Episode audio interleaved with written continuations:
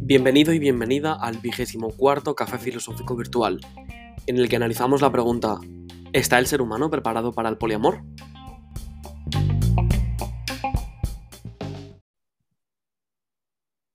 Bueno, pues vamos al café filosófico número 24, eh, penúltimo de la temporada y también del cierre del proyecto.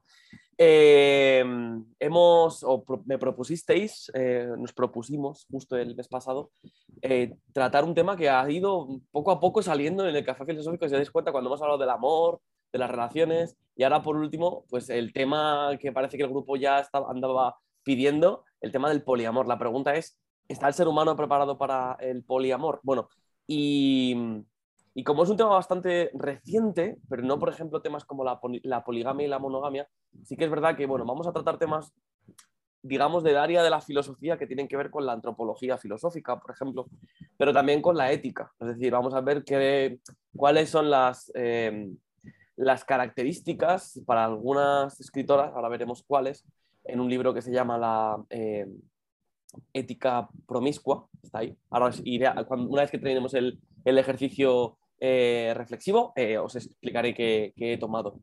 Y vamos a hablar también de la promiscuidad, porque es verdad que hay muchas palabras que en nuestra sociedad tienen asociadas a, elementos negativos. Ya decimos pues, la palabra promiscuo y, parece que es algo malo cuando no tiene por qué serlo. O bueno, vamos a, verlo eh, en este café filosófico. Lo que os pido es que intentéis, yo sé que es muy difícil, ¿no? pero también para quienes nos escuchan el podcast, que intentéis dejar vuestros prejuicios a un lado para aproximaros a un tema que es controvertido, ¿no? porque normalmente siempre, siempre vamos a los, a los temas con una predisposición de esto me gusta, esto no me gusta, esto me parece bien.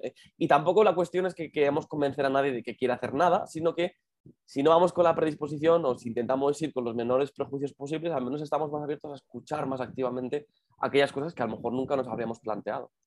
Esa es la primera recomendación. Y la segunda que os quiero hacer es que intentéis generalizar este tipo de relaciones. Es decir, pensad, intentad imaginar en un mundo lleno de este tipo de relaciones. Porque eh, normalmente la mayoría de las sociedades, al menos la nuestra, en concreto la española, se caracteriza por la monogamia y no la poligamia, ni la poliandria, que ahora veremos un poco cuáles son las diferencias. Eh, entonces, el poliamor se ve como una especie de... Eh, arqueamos las cejas, sospechamos y decimos, mm, esto no, esto no es para mí. Sea o no sea para nosotros, es un tema que tenemos que abordar y lo vamos a hacer porque tenemos aquí por delante una hora y media para hacerlo de la mejor manera posible. Entonces, esas dos peticiones por delante y os voy a presentar también, aunque yo lo tenéis en vuestros emails eh, hace, pues, desde el miércoles aproximadamente, cuál era el disparador reflexivo, ¿no? ¿Qué es lo que pretendía que, hicierais? ¿no? Pues incluso desde lo que os decía antes, desde los propios prejuicios, ver un poco cómo nos vamos acercando a un tema. En este caso, eh, os di 2, 4, 6, 7, 8, 9, 10, 11, 2, 4, 6, 8, 9, 8, no, sí, 14 conceptos eh, y que teníais que relacionar si bajo vuestro punto de vista estaban más cerca de la monogamia o eh, con, la, con el poliamor. Cuidado porque Aquí estamos haciendo una dicotomía extraña, porque es monogamia y poligamia, no poliamor, pero ya veremos cuáles son los matices, ¿vale? Lo he, puesto mal adrede, pero aún así os aviso que la, digamos que la, que la pareja de la monogamia no es el poliamor, sino la poligamia y en concreto algunos tipos de poligamia que existen. Entonces, bueno, una vez aclarado estos términos y una vez presentado un poco la actividad, si le habéis dado una vuelta, sí que me gustaría pues eso, preguntaros cuáles de estos conceptos eh, relacionáis más en vuestro día a día con la monogamia o con el poliamor, partiendo de la base de lo que sepáis del poliamor, ¿vale? ¿Quién quiere empezar? Yo iré poniendo aquí a cada uno de ellos. Eh, Sonia, quiere empezar, la valiente de la Sonia. Y iré pues poniendo al lado una, una M o una P en función de lo que me digáis, ¿vale? Pues mira, a mí, me ha, pasado una cosa y es que sí que ha habido algunas que, yo he asociado a la monogamia, pero hay otras que me ha valido tanto para la monogamia como para el poliamor y no he puesto ni una que sea eh, que a mí me parezca solo del que solo relacionaría con el poliamor. Vale, entonces esos, esos serían como polivalentes. Podemos poner las dos juntas si quieres. Sí, pues eh, para la monogamia eh, yo asocio más un plan de vida Plan de vida. Vamos a poner una M aquí. Una familia. segundo que le pongo en negro. Eh, familia. El ser padre o madre. Vale. El clan familiar. Vale. Y la promiscuidad. ¿Eso es la monogamia? Sí. Wow, es bastante contra, contraintuitivo, porque normalmente podríamos pensar que es al revés, pero bueno. Eh, alguna, y, el resto, Sonia, serían ambivalentes? Sí, los demás lo asociaría a tanto a monogamia como a poliamor, no poligamia. Vale, vale, vale, vale, vale. ¿Alguna razón por la cual has elegido estas como monógamas? Y en concreto la última, que es la que creo que puede suscitarnos más interés. Pues a ver, em, sobre, bueno, ser padre o madre, pues porque biológicamente son dos. Y pues tú cuando adoptas, ya sea una pareja de hombre-mujer, hombre-hombre, hombre-mujer, siempre es entre dos quien, se, quien adopta. Entonces por eso lo veo yo más como monogamia, como una cosa de dos. Eh, la familia y el clan familiar lo veo parecido porque igual que en las sociedades hay una, hay una figura que es pues, el, eh, de la, el policía, el maestro, hay figuras muy, muy encasilladas, por así decirlo. en un clan familiar yo creo que también lo hay. Los, están los padres, los hijos, los tíos, los primos, los abuelos. No lo veo como que pueda haber muchos padres, que pueda eh, cada, uno tiene un rol o pocos roles, pero están bien diferenciados. Y que, para, y que en mi opinión en el poliamor esos, esos roles como que se difuminan. Vale. Entonces no lo, veo no lo veo tanto. El plan de vida, yo lo veo que, por ejemplo, en mi caso me cuesta mucho abrirme a las personas, entonces el hecho de que sea en poliamor con varias y, que puedas compartir un plan de vida, tan, siendo las personas tan diferentes entre sí, que se comparta ese mismo plan de vida en una relación de pues tres, cuatro o los que sean en el poliamor, lo veo difícil. Y el caso de la promiscuidad, yo lo veo más como, como en el tema de promiscuidad, lo veo eh, como relaciones sexuales sin eh, una relación sentimental, sin amor de por medio. Entonces, cuando es poliamor, sí, puedes tener relaciones con varias personas de esas que, que componen ese poliamor, esa relación de tres, cuatro, los que sean, pero ahí siempre hay un afecto. En teoría, se supone, porque para eso es el poliamor. Pero en cambio, eh, si ya tienes esa relación de sexo con afecto entre varias personas, yo lo veo más probable, nunca, no he llegado a conocer a nadie que esté en una relación de este tipo, pero yo veo como menos probable que tiendas a, irte por otros sitios. O sea, abrirte más. Mientras que la monogamia, siendo solo con una persona, lo veo más probable. Vale, vale, vale, vale, vale. Bueno, ahí también incluyes tu propia definición de lo que es promiscuidad. Nos han faltado algunas, que es la de fidelidad, vínculo, amor, supervivencia, afectividad, sexualidad, libertad, elección y responsabilidad. ¿Esa no las ubicas en ninguna claramente? ¿Se quedarían No, para mí esas estarían en las dos.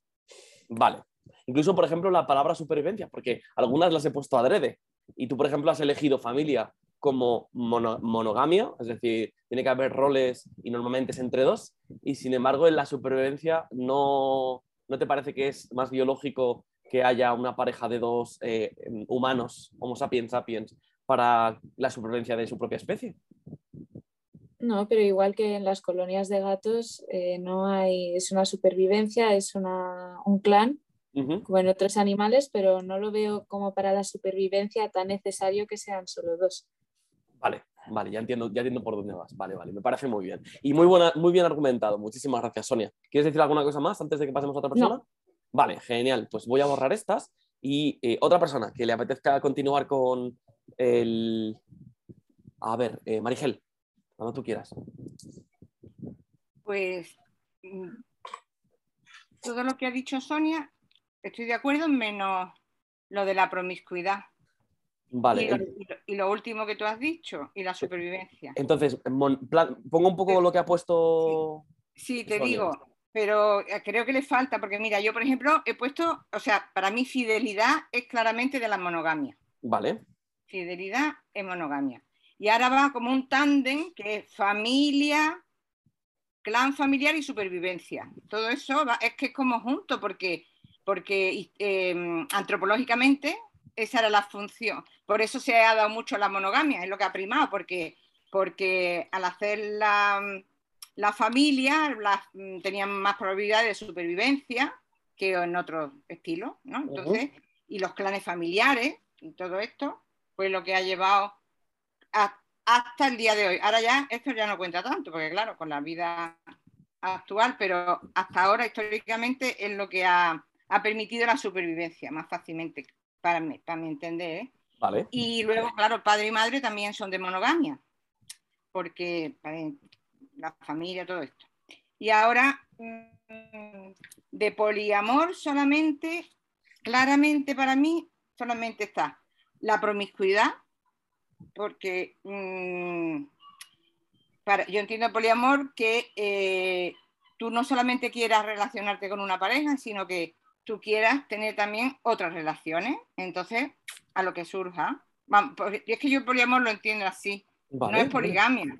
Ahora, iremos viendo las diferencias entre uno poliamor y otro. poliamor, por ejemplo, es mi pareja, yo misma, eh, pero que a mí me apeteciera, yo tuviera la elección, la elección, o yo eligiera, que sea otra característica, yo eligiera de, dentro de mi pareja, consensuáramos de poder tener otras relaciones. Por lo cual, ah, pero claro, no, no, que no están predeterminadas. Yo no sé quién me voy a encontrar y a quién voy a conocer. Entonces, pues para mí eso es, no sé, promiscuidad. A lo mejor en una fiesta, pues, mm, ahora mismo no, pero cuando yo era joven en una fiesta, pues me hubiera, ido con alguien, si estaba consensuado, ¿no? Entonces eso para mí es promiscuidad. Y también tengo dos que, que las metería en poliamor, porque son muy propias, creo, libertad, libertad, claro, hay que tener mucha libertad de, mente y de, libertad, pero, y, sexualidad, o sea, una, sexualidad un poquito más, mm, más movidita que, otra pareja, que, que, una pareja estable. Pero, pero sin embargo, yo, mm, si te acuerdas cuando hablamos de, la definición de una pareja, para mí libertad y sexualidad eran muy, importantes. Entonces, esas lo mismo están en una que en otra, no sé. Y, y, la, y el resto está en todo, no sé, plan de vida. Dice Sonia, plan de vida. Pues dime, dime. Marigel, entonces has dicho que, por ejemplo, libertad y sexualidad también estaría en la, en la monogamia. En las dos, en las dos, sí. En las dos, pero que, que la gente, que yo creo que la gente lo identifica mucho más con la poli, con el poliamor que son más libres, que tienen, que son más mucha sexualidad, pero, para mí no, para mí es lo mismo en una que en otra. Y el plan de vida que Sonia le ha puesto en, la monogamia, yo plan de vida lo veo que está en las dos, porque o sea, el plan de vida es el que tú elijas, ¿no? Pues, pues este es otro plan. Vale. bueno, los demás están todos, da igual, ya está, hasta aquí. Gracias, Monigel. Vamos con. Gracias. ¿Alguien más que le apetezca continuar? Damas o Diana. Diana, cuando quieras. Hola, pues yo la fidelidad, eh, principalmente la monogamia, pero también mm, depende de qué tipo de relación polígama tengas. Si tienes una relación de poligamia, yo puede ser para las dos perfectamente, pero bueno, principalmente monogamia, pero también se puede dar con la poli. El vínculo, las dos, el amor, pues hay... Qué difícil. Eh, puede ser para las dos también. Vale. Para las dos. Hombre, la idea es, Diana, es que te mojes un poco. Es decir, ¿cuál crees que denota más una que la otra? ¿Vale? Digo porque al final yo entiendo que podemos buscarnos el argumento de que todas valen en todo. Y en, en teoría podría serlo. Pero la, la gracia de intentar mojarse es ¿para dónde crees que se te va la balanza a ti? El amor, por ejemplo, ¿la monogamia o la poligamia? ¿Se ama más o se ama mejor? Yo sinceramente, yo creo que sinceramente el amor va más bien para la monogamia. La poligamia eh, vas buscando otras cosas, vas buscando eh, tener experiencias nuevas, de sexuales, por ejemplo, o conocer a otras personas, o beneficiarte de las cosas buenas que otras personas puedan darte a ti, pero eso de sacrificarse uno para el beneficio de otra persona, con uno me vale, no necesito dos o tres. Vale, vale, vale. Yo, Lo, pongo en la, en la monogamia, que a lo mejor mm, estoy equivocada, pero es que yo el amor lo entiendo pues como muchas cosas. Una de ellas es que tú estás dispuesta a sacrificarte pues por el beneficio de otras personas. Y claro, eso te puede pasar con una persona, pero si te pasa con cuatro te pueden morir. O sea que eh, el plan de vida, pues para las dos, eh, La familia, pues hoy en día existe la cocrianza, que eso también se ve en las parejas divorciadas, pues parejas que a lo mejor tienen que adoptar niños de su pareja, eso es cocrianza, pueden ser para las dos. Ser padre o madre, pues también las dos. El clan familiar, pues otro tipo de familia diferente, eh, también puede ser para las dos. La promiscuidad, eh, da igual en qué tipo de relación tengas, si eres una persona promiscua, da igual que, desde luego, eso sobre todo poligamia, porque si eres monógamo no eres promiscuo, entiendo yo. Eh, la supervivencia eh, puede valer las dos también, y, hoy en día tampoco te creas que la sociedad cuida tanto de las personas mayores, es decir, aquellas personas que llegan a mayores y no tienen a ningún familiar que se interese un poquito por ellas, están bastante mal. La afectividad puede valer para las dos. Eh, la sexualidad también, las dos. La libertad, yo creo que ni una ni otra. Porque en las dos tienes que cumplir reglas, entonces se acabó tu libertad. Es decir, hay mucha gente que se acerca a la poligramia creyendo que yo aquí hago lo que me da la gana y vivo eh, y no tiene por qué ser así, oye. Sí, pero eh, aunque tengas que cumplir una responsabilidad, eh, al final es una elección propia, por ejemplo, tanto la una como la otra, ¿no? Entonces, aunque haya un marco que te limite, porque claro, no podemos hacer cosas que tampoco no somos capaces de hacer, pero como por ejemplo casarte con una piedra o amarla, así como, extraño. Entonces sí que podría haber cierta libertad dentro de ese, marco de límites de las normas. Eh, yo creo que la libertad solamente eres realmente libre si estás soltero. Entonces eres realmente libre.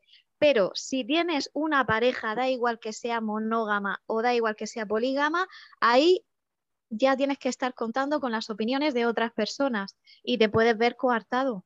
A lo mejor tú le dices a tu pareja polígama, oye, que me gusta tu amigo y me lo quiero cepillar. Y a lo mejor tu pareja, pues mira, cepíllate a quien quieras, pero a mi amigo no. Pues ya, yo creo que si realmente quieres ser libre, tienes que estar soltero. Vale. Si no, se acabó. La elección, pues para las dos. Y la responsabilidad, pues también para las dos. Vale, muy bien. Y muy bien explicado cada uno. Incluso me ha gustado porque, aunque no estaba pedido, está bien que hay una tercera vía. Por ejemplo, la que mencionas en la de la palabra libertad.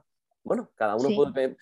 Yo cuando seleccioné esta, esta serie de lista de conceptos. De hecho, clan familiar lo quería haber puesto como tribu, pero no sabía si se iba a entender o no se iba a entender el concepto. Y el concepto de la libertad, claro, eh, me venía a la mente el cuando estás dentro de una relación eh, poliamorosa, tienes más libertad para poder, entre otras cosas. No. ya, ya, ya, ya, por eso, por eso, porque es una cosa que muy bien has mencionado de manera inversa. Es decir, tú misma me estás ayudando a mí a ir rompiendo los prejuicios que tenía en la mente, ¿no? Decir, que pensar que porque tengas una relación poliamorosa vas a ser más libre, pero como tú muy bien dices, al haber implicación de más personas, hay más responsabilidades, por ejemplo, afectivas. Claro, claro que sí. Menos libertad. Muy bien, claro. perfecto. Muchas gracias, Diana. Vamos contigo, Damas, si te apetece. Acuérdate que tienes que desilenciar el, micrófono o el iba a decir el teléfono. Estoy ya bueno. Mira, eh, eh, en este tema tengo que aprender más yo de lo demás que de mi opinión. No pasa nada. Para mí es un tema, voy a hacer lo que pueda, pero bueno, es un tema interesante pero complicado. ¿eh? un amigo mío hace poco, hace poco habló de esto del poliamor, pero es el tema es complicado.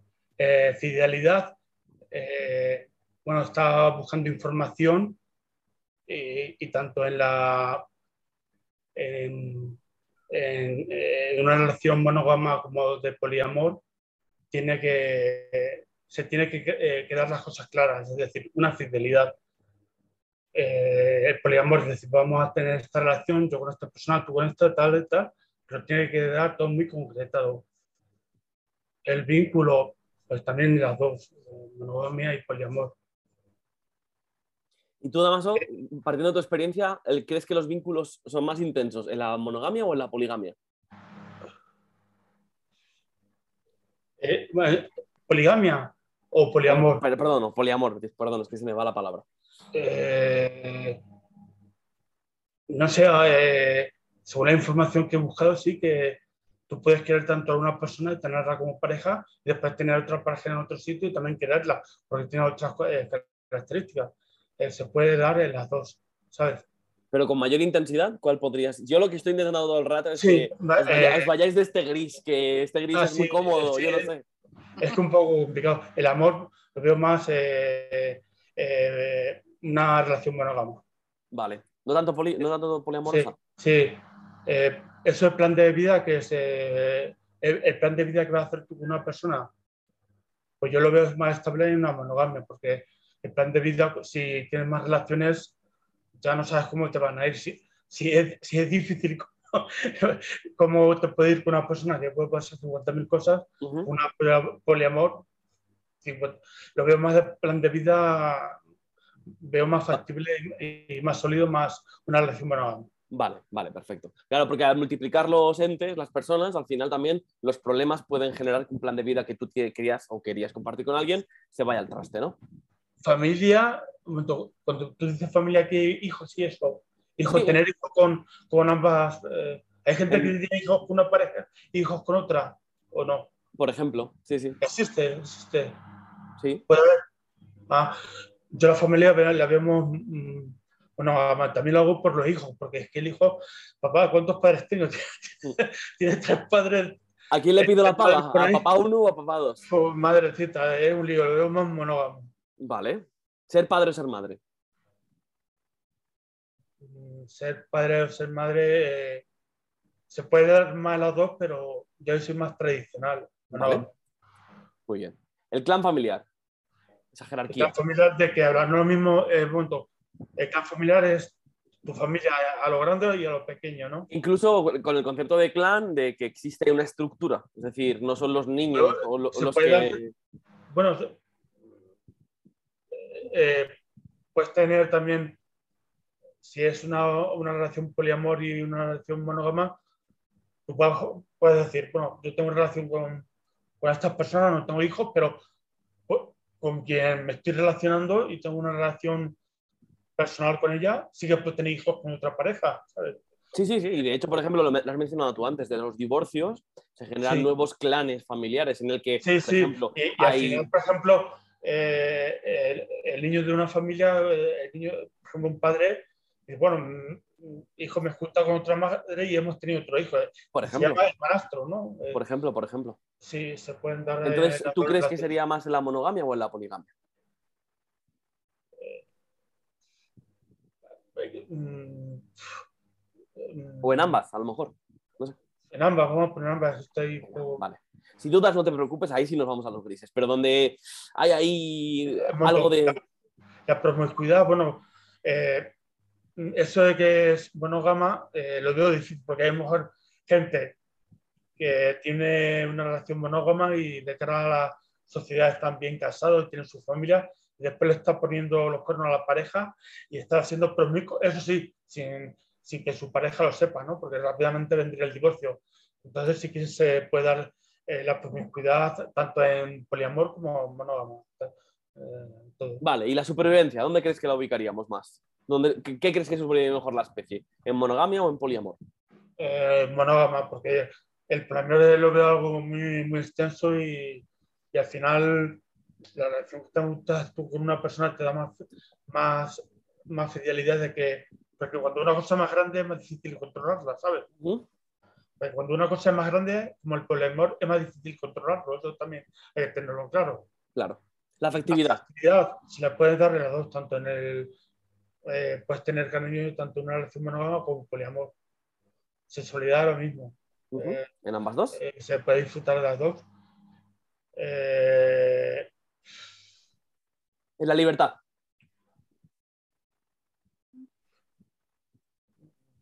La libertad, yo creo que cuando una cosa sea más, más monógama, porque es que cuando sea más más grande la relación, más difícil, ¿no? Porque hay más normas y, oye, y, si ya con una persona eh, te tienes que ceñir a unas normas, tú más una relación poliamor, ¿no? Es más complicado. Vale. ¿Dónde, se relaciona mejor la elección? eh, eh, la elección mejor en, en las monógamas. Encima, si tú sales con una persona monógama y tú dices, es que yo también eres sincera con ella y tengo, eh, me gusta tener también, elegir relaciones de amor, ¿no? Porque ya, eh, quédate macho tú solo que yo paso a ti. Mm.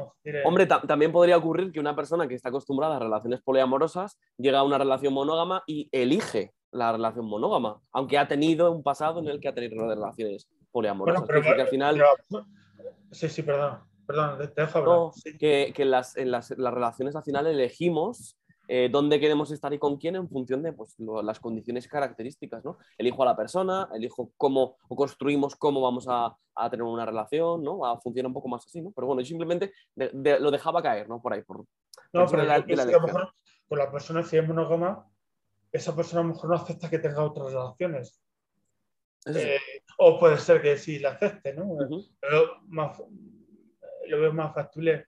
La responsabilidad, si eres responsable tanto de la monógama como poliamor, porque en el poliamor también es ponerse todo de acuerdo, eh, dejar todo, tener todo establecido, ¿no? O sea, hay que ser, encima, en, el poliamor sería más responsabilidad todavía, ¿no? Eh, ¿Por qué crees que habría más responsabilidad en el poliamor? Eh, yo ya lo veo. cuando las relaciones son más amplias y tú dices, bueno, estoy contigo y también estoy con otra chica y con otro chico, lo sé, tal.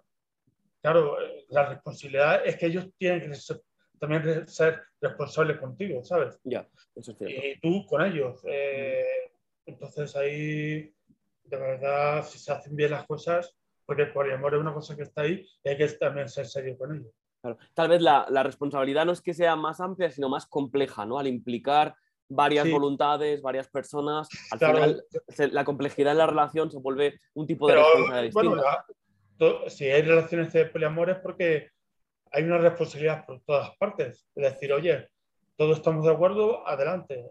Claro.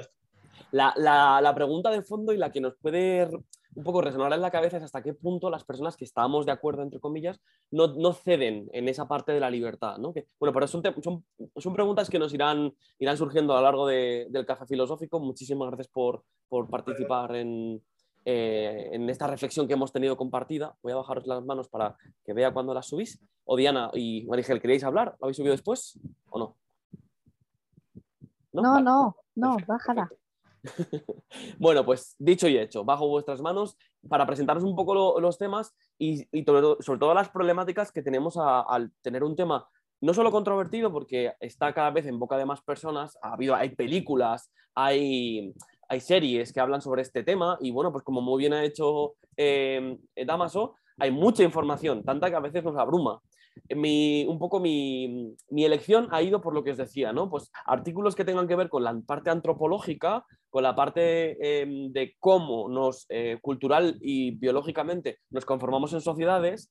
También he visto algunos, algunos artículos acerca de pues, eh, psicólogos que hablan de pros y contras del poliamor entonces, porque evidentemente puede tener, nos, lo pueden vender muy bien, pero también tiene una serie de, problemáticas. Vamos a centrarnos también en, concreto en la relación polígama entre Sartre y Simone de Beauvoir, que es muy famosa porque supuso, pues para su época, hablamos de los años 60, una, una relación bastante curiosa, que ambos dos dejaron por escrito de maneras distintas. ¿no? Eh, Simón de Beauvoir tuvo, tuvo relaciones con, hombres y mujeres, mientras que Sartre solamente tenía relaciones con, mujeres, y mientras tenían un vínculo afectivo común. Pero bueno, ya lo iremos viendo. ¿vale? Eh, luego veremos el, por qué no es tan curioso que, haya mujeres que, que tengan varios, eh, varias relaciones hombres, o por, qué suele ocurrir, esto, esto mucho más también a un nivel característicamente cultural. Y también por último, vamos a, os voy a mencionar un poquito el, el, final del libro Ética Promiscua, que habla mucho sobre, pues no solamente las relaciones poliamorosas, que es, lo va mencionando de manera transversal del libro, sino que además en ese libro, yo os invito a que le echéis un ojo alguna vez, habla sobre todo de cómo deberíamos ser suficientemente responsables como para poder tener pues, cualquier tipo de relación, sea heterosexual o homosexual, pero intentando ser un poco críticos con, los elementos culturales y educativos que hemos ido eh, mamando desde que somos pequeños, porque nos pasa, ¿no? Y es que cuando tenemos cualquier tipo, tipo de vínculo afectivo sexual, lastramos con nosotros dónde hemos, dónde hemos crecido, si hemos tenido una familia más o menos abierta a la hora de hablar de este tema, si hemos tenido más o menos prejuicios, la educación si ha sido o no católica, porque ya sabéis que tiene unas, peculiaridades en nuestro, en nuestro entorno, en, en fin. Pero bueno, lo primero que vamos a hacer va a ser centrarnos en justamente qué es esto, de qué leches estamos hablando cuando hablamos del poliamor y por qué no es poligamia y en concreto poliandria o poliginia, ¿no? que lo veremos ahora. ¿no? ¿Y cuáles son las características en, tres elementos, tanto de género, de religión, como la aceptación social y, legal? Voy un poco leyéndolo y vamos, vamos a ir explicando el punto número uno. Dice, la poligamia refiere al proceso por el cual una persona se casa con varios esposos, hombres, poliandria, o varias esposas, poliginia. A diferencia del poliamor, en este caso sí formaliza un matrimonio, es decir, que hay un acuerdo legal, ¿vale? Además, en este caso no existe simetría de poder entre los involucrados, pues es uno el que tiene el poder sobre el resto, es decir, es uno el que ejerce la jerarquía sobre el resto de, relaciones. Es decir, la relación se configura sobre una base no igualitaria. La forma más común de poligamia se da cuando un hombre posee varias mujeres, algo que en ciertas culturas orientales está muy normalizado. Sin embargo, en países occidentales como España, esta práctica no es legal y está penada por ley. Es decir, en España a día de hoy la poligamia está penada y perseguida. Nadie puede casarse con más de una persona, sea en poliginia o en poliandria. No se puede. El término poliamor es un neologismo, es decir, que es una idea, o es una, una idea. Es un concepto nuevo que ha venido de, en concreto del inglés, para referirse a aquellas relaciones amorosas en las que hay más de dos personas implicadas de manera simultáneas. Para hablar de poliamor es necesario que cada una aporte su consentimiento. Esto es importante. Aquí no hay oslo. Lo que pretende el poliamor es una situación de horizontalidad en la cual dos, tres, bueno, dos no, por tres, cuatro personas mínimo dan un consentimiento para poder siendo conocedores de lo que está ocurriendo, dar su consentimiento para poder estar en una relación poliamorosa. Eh, para, para, algunas personas el poliamor es toda una filosofía de vida por la que el amor no se concibe como una necesidad que lleva a la dependencia o a la exclusividad, sino como un espacio compartido con varios individuos donde existe transparencia y honestidad entre todos ellos. Lejos de vivir las relaciones sentimentales como una búsqueda continua de exclusividad y complacencia, los defensores de esta forma de amor apuestan por una visión abierta, menos limitada por las normas impuestas y sobre todo flexible. Es común caer en el amor, eh, perdón, en el amor, en el error de concebir el poliamor como una forma de tener relaciones sexuales con varias personas. Sin embargo, este no solo implica el aspecto sexual, sino también el comportamiento emocional y afectivo propio de cualquier relación monógama estable. Dicho un poco así para hacer un pequeño resumen de lo que hemos visto, poliamor y poligamia se, diferencian básicamente por eh, la, cuestión legal eh, la más común o la, poligamia más común en, el mundo suele ser la poliandria, es decir, una persona con, o sea, perdón, la poliginia, un hombre con varias, varias mujeres casados a la vez, y la poligamia pretende que desea una relación más abierta y flexible y además haya consentimiento y haya pues, conocimiento. ¿Cuáles serían las diferencias en estos tres elementos? Pues a ver, en el primer punto, importante, eh, tiene que ver con el género. El poliamor el género no es relevante, pues cualquier persona puede iniciar una relación de ese tipo con independencia de si es hombre o mujer. Además, no necesariamente tienen que ser vínculos heterosexuales, pues el poliamor admite cualquier combinación. En cambio, la realidad eh, de la poligamia es que es heterosexual y habitualmente quien tiene el poder de decisión es un varón que posee varias esposas. Un varón también puede ser la familia de eh, pues, quien vaya a casar, porque también puede darse la poligamia dentro de, matrimonios eh, arreglados. Por ello, la poligamia se vincula con tradiciones mucho más arcaicas en aquellas culturas donde está normalizada. Sin embargo, el poliamor es algo muy reciente que ha llegado de la mano de la liberación sexual iniciada hace unas décadas. La religión, porque esto también tiene mucho que ver con la diferencia entre poligamia y poliamor. La religión también marca una diferencia considerable entre poliamor y poligamia. Por su parte, la poligamia es una tradición aceptada en muchas religiones, como el Islam o la Iglesia fundamentalista de los eh, santos de los últimos días, o mormones. Es una costumbre muy extendida en las sectas, donde siempre es el varón el que posee los beneficios de contraer matrimonio con diversas mujeres. En muchos de estos contextos religiosos, la poligamia es un símbolo de poder. Así, los hombres más ricos son los que tienen la capacidad de mantener diversas esposas, mientras que los más pobres deben limitarse a la monogamia. Por el contrario, el poliamor no se vincula con una religión en particular. De hecho, es común que las personas a favor de este tipo de relaciones no se sientan identificadas con la fe religiosa o el matrimonio tradicional. Por ello, una gran parte suelen ser ateos. Eso es una generalización, pero bueno, podemos entender que no hay un vínculo estrecho con la religión en el poliamor, mientras que en la poligamia sí podría haberlo. Y de hecho es curioso, ¿no? Porque también hay un, un, factor de rol económico y social, ¿no? Si soy capaz de mantener muchas mujeres, eso quiere decir que soy una persona rica. Y por último, de aceptación social y la legalidad. Ambas prácticas, el poliamor y la poligamia, no disfrutan de una buena imagen en la sociedad, al menos en la nuestra. No obstante, la realidad, eh, las realidades de una y de la otra son bien diferentes. La poligamia se ha ilegalizado en la mayoría de países occidentales, ya que es considerada una práctica que viola los derechos de las personas.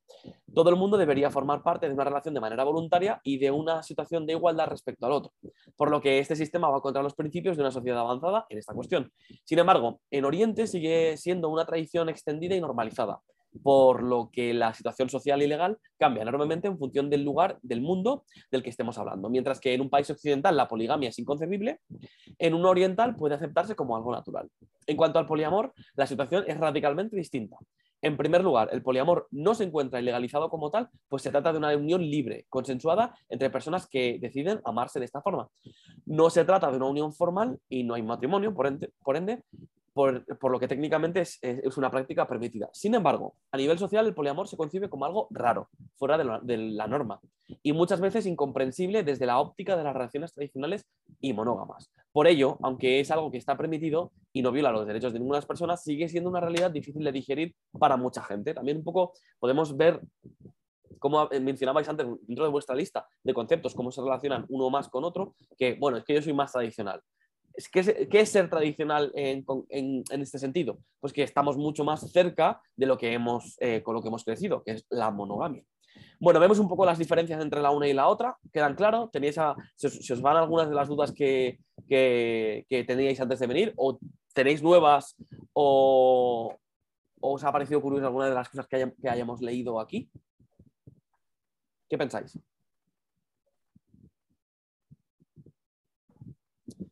Y luego Damaso. A ver, ahora ya hay contratos en Internet que te los puedes descargar para que tus parejas poliamorosas te los firmen, ¿eh? Es decir, si tú a lo mejor quieres dejar claro, antes de empezar a formar una tribu poliamorosa de qué cosas están permitidas y qué cosas no están permitidas, pues hay eh, contratos, entre comillas, es decir, hay archivos de en PDF que te los puedes descargar y ahí vas contestando, firman las, todas las personas y yo ya no sé si con el paso del tiempo eso alcanzará algo a nivel legal, pero de momento se ha empezado así lo, que, único que sigue siendo un acuerdo informal. Es como si yo te escribo un papel y digo, Diana tiene mi alma. Y, te lo envío por carta, entonces tú en teoría tienes mi alma. Pero en realidad solo es un papel. Quiere decir que es verdad que puede ser un acuerdo y puede ayudar a las personas mantenerlo por escrito y que cada uno firme. Pero al final, a nivel legal, si por ejemplo, yo qué sé, se tiene un, hijo en, común o tienen compran una casa entre los tres y al final se rompe ese vínculo, eh, podría, podría generarse más problemas, ¿no? De alguna manera, porque no, hay ningún tipo de cobertura legal, ¿no? No, la verdad es que la legislación no está preparada. Si ya cuando una pareja se separa es un follo, pues cuando hay tres o cuatro personas ya es que no está preparada la legislación para tanto padre y ni madre.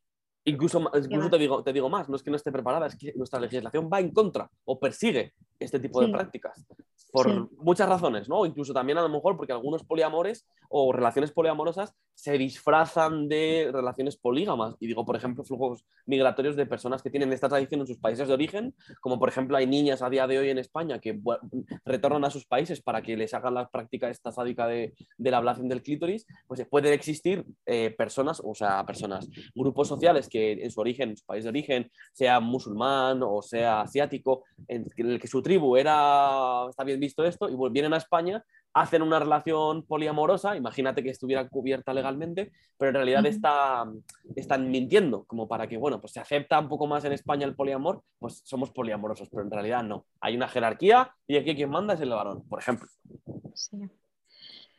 Sí, efectivamente, precisamente por ese motivo, por el motivo de la rebeldía, es el motivo por el que muchos jóvenes se están metiendo también en relaciones poliamorosas, porque efectivamente, pues a lo mejor se han educado con una pareja monógama y a lo mejor desde pequeños les han dicho, ¿quién te gusta en el colegio? Y el niño dice, fulanita y menganita. Pues no, hijo, tienes que quedarte con una. Y el niño dice, ¿y por qué con una si me gustan las dos? Entonces ya por rebeldía eh, hay mucha gente que, se mete, pero por, por rebeldía, por ir en contra de la norma establecida también, sí.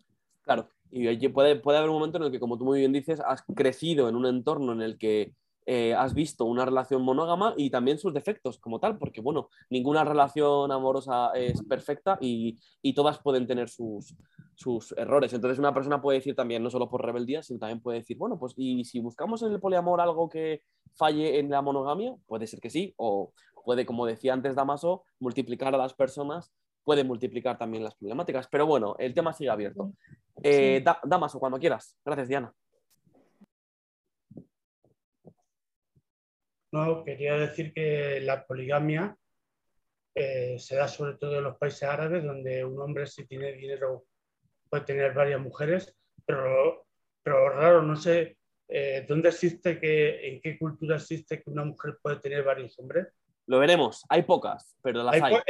pero hay, en el mundo hay también eh, culturas sobre todo, y fíjate que lo vamos a ver ahora, porque eso sí que es un, dentro, dentro, de un texto de, antropología cultural, y es en sociedades en las que hay pocos recursos y dividir eh, los bienes de una familia entre varios hijos que se van con varias mujeres acaba por empobrecerlos a todos. Entonces, buscan en concreto relaciones eh, eh poliginias, ¿no? Creo que era poliginias. Es que el, el, nombre es, es tan nuevo, poliándrica es con varios esposos. No, poliándricas.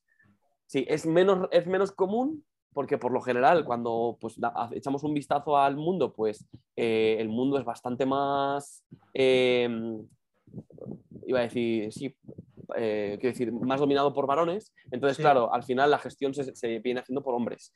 Pero sí que existen algunas sociedades en las que eh, se da el... La que manda la mujer, ¿no? no es que mande, es que bueno, a ver, si lo, vemos desde una, una, perspectiva justo opuesta, sí, puede mandar, pero pero no, es eh, aseguran la, fecundidad también y la, reproducción de la familia, pero también aseguran ah, como acuerdos económicos. Ya, lo, ya lo iremos viendo, no te preocupes, eh, que está, está, por ahí preparado. Sí, de hecho, de hecho, cuando estaba viéndolo dije, ah, pues mira, es verdad, qué curioso, no sabía yo que... Pues, ¿Mm? esa duda que yo tenía, que, existe la monogamia y existe la poligamia, pero lo que es países árabes y el que manda, manda es el hombre, y es el hombre que puede tener dos o tres mujeres o más, siempre que económicamente las pueda mantener. Exacto, exacto. Y, no solo en países eh, árabes o con tradición árabe, también países que, son, pues, eh, África Occidental, creo que es, no, el Sudáfrica también pueden darse.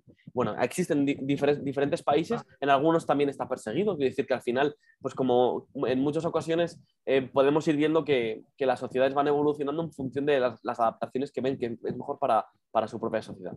Bueno, pues si os parece, vamos a esta pregunta. ¿Es, la tendencia, ¿Es una tendencia natural la monogamia o la poligamia? ¿Cuál de ellas creéis que puede ser la más, eh, la más natural? Y aquí natural en el sentido de Em, biológico, es decir, podemos pensar en el ser humano como un, ser, naturalmente monógamo o polígamo. Vamos a ver qué nos dice aquí los antropólogos eh, Irenaus Eilfeld y Murdoch. Dicen, un aspecto realmente interesante de la sexualidad humana es el aspecto de que en culturas muy diferentes, eh, tomando como base la sexualidad o la actividad erótica o con el objeto de regularla, se han creado formas de vida común, tipos de organización social y familiar y de pareja.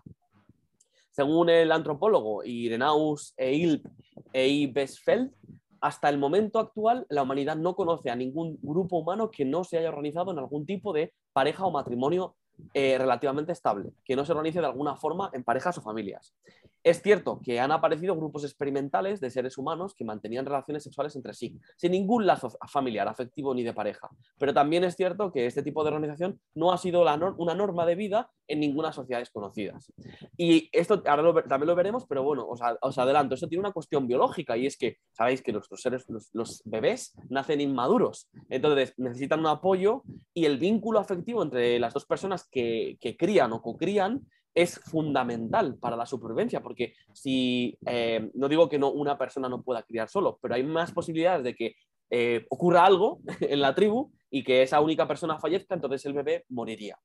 Eso es un elemento, ¿vale? Eh, sí es cierto que las parejas y matrimonios que se forman en culturas diferentes también son diferentes, monógamas, polígamas, monógamas sucesivas, incluso se podría dar la poliandria, que es lo que decíamos antes, ¿no? Lo que una mujer tenga varios, varios maridos. Según dicho antropólogo, hay buenas razones para suponer que una horda promiscua nunca fue la típica eh, del Homo sapiens. El hombre se haya adaptado emocionalmente y en su fisiología sexual a un nexo de pareja matrimonial duradero, es decir, necesitamos un nexo duradero. Sin embargo, eh, hay que mencionar que de las 849 sociedades estudiadas por Murdoch, 708 permiten la poligamia, un 83%, mientras que 137, el 16%, son monógamas. Cuatro son poliándricas, una sola mujer tiene varios maridos. Aunque el número de sociedades monógamas sea menor, es cierto que también que estas sociedades son las más numerosas en cuanto a población en su número. Es decir, que la organización de la monógama permite que esas sociedades sean más amplias. Aunque bueno, no siempre tiene por qué haber una correlación entre los dos, estos dos hechos. También es curioso el hecho de que incluso en las sociedades polígamas, donde está permitido el matrimonio con varias mujeres, la mayoría de los hombres tienden a casarse con una sola mujer, según decía el antropólogo antes citado. Eh, en las sociedades polígamas es extraño eh, que, el hombre eh, tome más de una esposa. Pero ¿cuál es la tendencia natural, entre comillas? Pues muchos autores y autoras se han preguntado si el ser humano es monógamo o polígamo por naturaleza. Y lo cierto es que hay opiniones muy diversas. Desmond Morris afirma que somos monógamos sucesivos, es decir, que tendemos a establecer una pareja estable durante un tiempo y pasado este tiempo tendemos a sustituirla por otra pareja estable y así sucesivamente. En relación con el enamoramiento y la necesidad de colaborar para criar a los hijos, Desmond Morris va más allá de la teoría de la monogamia sucesiva y afirma que generalmente las parejas se enamoran y establecen un vínculo eh, con una duración media de 4 o 5 años, lo suficiente para que el nuevo hijo, supuestamente concebido por la pareja, tenga una cierta madurez eh, y se asegure su supervivencia. Pasado este tiempo, tanto los hombres como las mujeres tienden a buscar una nueva pareja, aunque siguiendo criterios diferentes, el hombre se fija más en las características físicas y la mujer en el estatus y en la inteligencia del varón.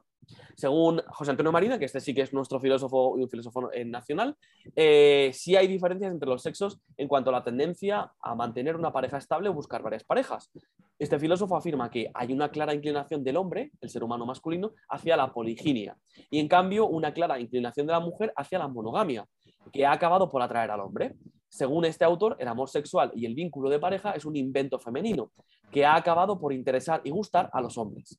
Al igual que sucede con los primates, en el ser humano se presentan diversas formas de organización o de estructura familiar o de pareja en algunas sociedades está prescrita por ley la monogamia, sociedades occidentales, como por ejemplo la nuestra, en otras la poligamia está permitida, musulmanes, mormones, eh, que lleva a pensar que muy probablemente el ser humano disponga de cierta flexibilidad que le permite adaptarse a formas diferentes de estructuras familiares. Por lo, indudable es que, por, lo indudable es que exista en el ser humano la tendencia a crear vínculos afectivos a partir de la actividad erótica. Es decir, existe en el ser humano una cierta tendencia a vincularse emocionalmente con sus amantes. Bueno, aquí tenemos tres posturas distintas, cada una apuesta por señalar tal vez que el ser humano no, naturalmente no tiene por qué ser eh, polígamo, pero y al final lo vemos en el, en el, artículo como termina, sí que es verdad que establecemos vínculos afectivos una vez que eh, tenemos relaciones sexuales, es decir, que parece que lo, afectivo va de la mano de lo sexual. Aunque bueno, ya habéis visto que, por ejemplo, José Antonio Marina es mucho más atrevido y dice que la monogamia podría ser un invento eh, femenino, no, de las mujeres para la crianza, mientras que los hombres nos hemos comprado esa idea porque eh, naturalmente podríamos incluso llegar a ser, a ser más polígamos. Eh, Marigel, que has levantado la mano, ¿qué piensas? Bueno, que me encanta que hayas nombrado a Desmond Morris, Desmond Morris, por favor.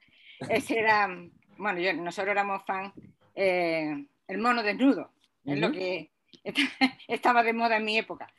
Bueno, Em, yo pienso que em, no sé cuál, es, cuál de ellos lo dice, creo que es Desmond Morris, porque se dejaba llevar más por la parte biológica, creo, ¿no? Bueno, el caso es que, en mi opinión, eh, cuando se da una atracción sexual y se forma una pareja, em, y, en consecuencia vienen los hijos, después de, la, de las hormonas que hayan, que no me acuerdo ahora cuáles las que han surgido en la atracción, después viene la oxitocina, que es la que la hormona que, une a, la, pareja para la de la crianza, la oxitocina es la hormona de la crianza. Y este, dice que em, tiene una duración, pues eso, de 4 o 5 años, años, hasta que el hijo está ya grande. Y ya, entonces es cuando se puede plantear la pareja de decir, bueno, pues ahora ya lo dejo y ahora voy con otra. Y, eso es, es que es fisiológico. O sea, eso es, es natural. Primero, ah, recordáis cuando hablábamos del amor y tal, y cuando decíamos, es que claro, hay una cosa ahí fisiológica que nos lleva, creo que era no me acuerdo, ay, no me aprendí, al final no he aprendido tanta filosofía, se me van sí, los hombre, cómo no, cómo no. Pero olvidos tenemos todos. Un filósofo que decía que, que eh, la, biología nos agarra, nos atrapa, nos mete en este follón y nos mete en, en, la, en una relación.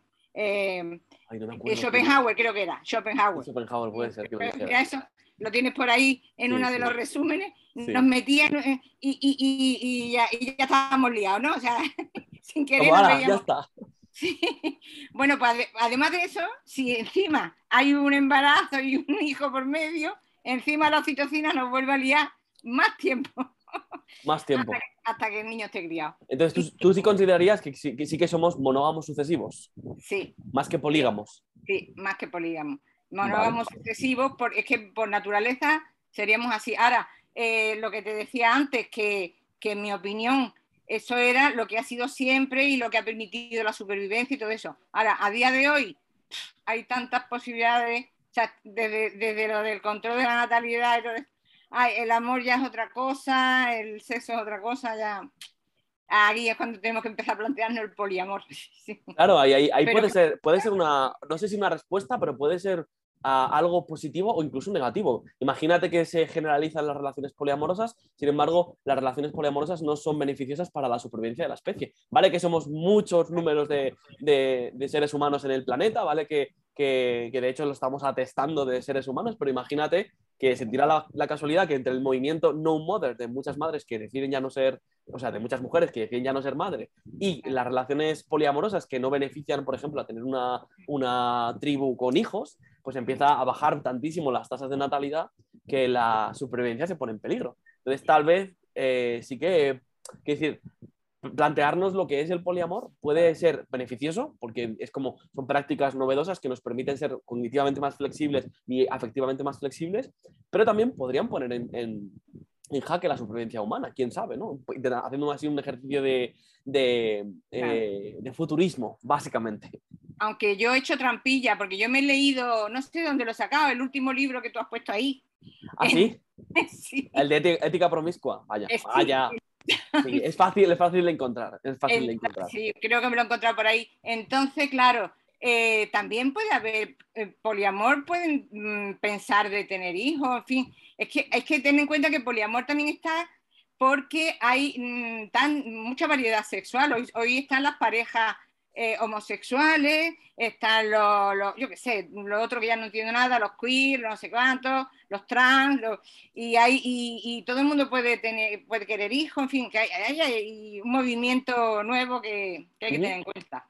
Lo, importante de ese libro, como muy bien habrás leído seguramente, es cuál es la responsabilidad individual y también cómo se generan nuevos, nuevas normas o nuevos pactos y lo importante que son elementos como el diálogo, la honestidad, ese tipo de, cosas, ¿no? Pero sí, el libro está muy bien, la verdad. Y también un poco para desbalancear o, poner en jaque el concepto de promiscuidad, que a veces lo entendemos de una manera como, ala, esos promiscuos que tienen, hacen el amor como animales, algo así, ¿no? Y en realidad cuando la promiscuidad, pues, de hecho yo antes de empezar el café, lo primero que hice fue buscar el concepto de promiscuo en la RAE. Y en realidad no es un concepto muy muy eh, desagradable, iba a decir, no, no, que no, no es muy no es muy negativo, sin embargo la sociedad sí que es verdad que lo ha ido convirtiendo, le ha, ido armando una, pues una armadura como de, ah, qué promiscuo, ¿no? Como el concepto. al final el lenguaje lo hacemos los seres humanos y le lo vamos moldeando en función de nuestro uso. Muy negativo, sí. ¿Alguien más que os apetezca mencionar esto? Si estáis de acuerdo con alguna de las tres posturas, os decantáis más por una que por otra, os ha llamado la atención alguna de, las, de los elementos que hemos visto. Por ejemplo, ¿pensáis que somos más monógamos sucesivos o más polígamos? Sí, más. Em, pienso que la religión ha hecho mucho daño, ¿no? Y nos ha impuesto esa idea de que la relación debe ser entre un hombre y una mujer y, y los hijos se deben tener entre ellos, ¿no? Entonces, es verdad, eh, la religión, eh, sobre todo la religión cristiana, eh, todo lo que sea poliamor o poligamia, todo eso está muy mal visto, sí. para la religión también cristiana, la homosexualidad o bisexualidad, pues también una crítica bastante feroz. Entonces, de verdad, culturalmente me ha influido ese, es, esa idea de, la, religión. Mira, eh, a mí me contaron, no sé si es verdad, que en la época de Sócrates y, todos estos filósofos griegos tenían sus, sus amantes, ¿no? tenían sus, sus parejas, ¿no? Eh, eran, eh, Sócrates tenía su, su encima se los elegían jovencitos. Y, y, no pasa nada, era algo la, un momento, eh, ¿la sexualidad está prohibida, la homosexualidad está prohibida en la época de Sócrates o se hacía eh, eh, mirando para otro lado? Estaba bastante más extendido, es decir, que estaba, bastante, estaba bastante normalizado, pero un tipo de homosexualidad que tú, estás mencionando era, entre dos hombres. No entre dos mujeres, entre dos hombres, y uno de los dos debía ser imberbe. Eso quiere decir que en muchas ocasiones uno de ellos eh, bueno, no solamente era menor de edad, sino que también podría llegar a ser un niño, ¿no? Entonces es una cosa que, a veces no se menciona, pero sí, es cierto, es cierto, porque también ejercía una... Una pedastria también, entonces... algo, así, sería algo así porque además el, también se ejercía una especie de, de, vínculo de educativo. Entonces, el amante, uno de ellos, enseñaba al otro. Y, Sócrates tenía su... podría, ser, pero no, de eso no hay constancia. Sí que es cierto que, por ejemplo, en los diálogos de, de, Platón, sí que en el banquete en el que se mencionan, pues eh, luego eh, del banquete se presupone que hay como suele ocurrir en muchas ocasiones en aquella época, pues después de cenar y reflexionar, pues había una orgía entre los, las personas que estaban allí reunidas. Entre hombres, ¿no? Entre eh. hombres, sí, entre hombres. Sin embargo, sin embargo, también existían, eh, pues también la, la, Etaida, que era la prostituta, que era la única mujer que se podía eh, rodear de hombres sin que, pero claro, tenía que tener el, título de taira o prostituta, pero también estaba la, concubina y también estaba la mujer que criaba. O sea, quiere decir que el rol de la mujer eh, también era la satisfacción sexual, solamente la de taira y sin embargo tenían pues, eh, las mujeres que estaban en el gineceo era ese lugar en el que, en el que se le permitía ir a la mujer, pues eran o bien eh, criadoras de niños o bien eran las, las concubinas las cuales sacar a, que, a lucirlas, ¿no? a lucir la belleza de la, de la mujer. O sea que también tenían un rol eh, curioso, ¿no? Pero sí, sí que estaba de hecho mucho mejor visto que, que en la época medieval, ¿no? Sí, no, yo eh, ya cuando el cristianismo se impone como ideología, como costumbre, como cultura en toda Europa, eh, sobre todo a partir de la Edad Media, eh, estaba perseguido pues eh, todo tipo de relación que no fuese hombre-mujer y... Sí, pero eso es uno de los elementos. Tú has mencionado otro muy interesante y es el de dos personas. Es decir, que la religión, en concreto la mayoría de religiones, proponen el matrimonio entre dos personas o lo, lo, lo, lo convierten en algo sagrado.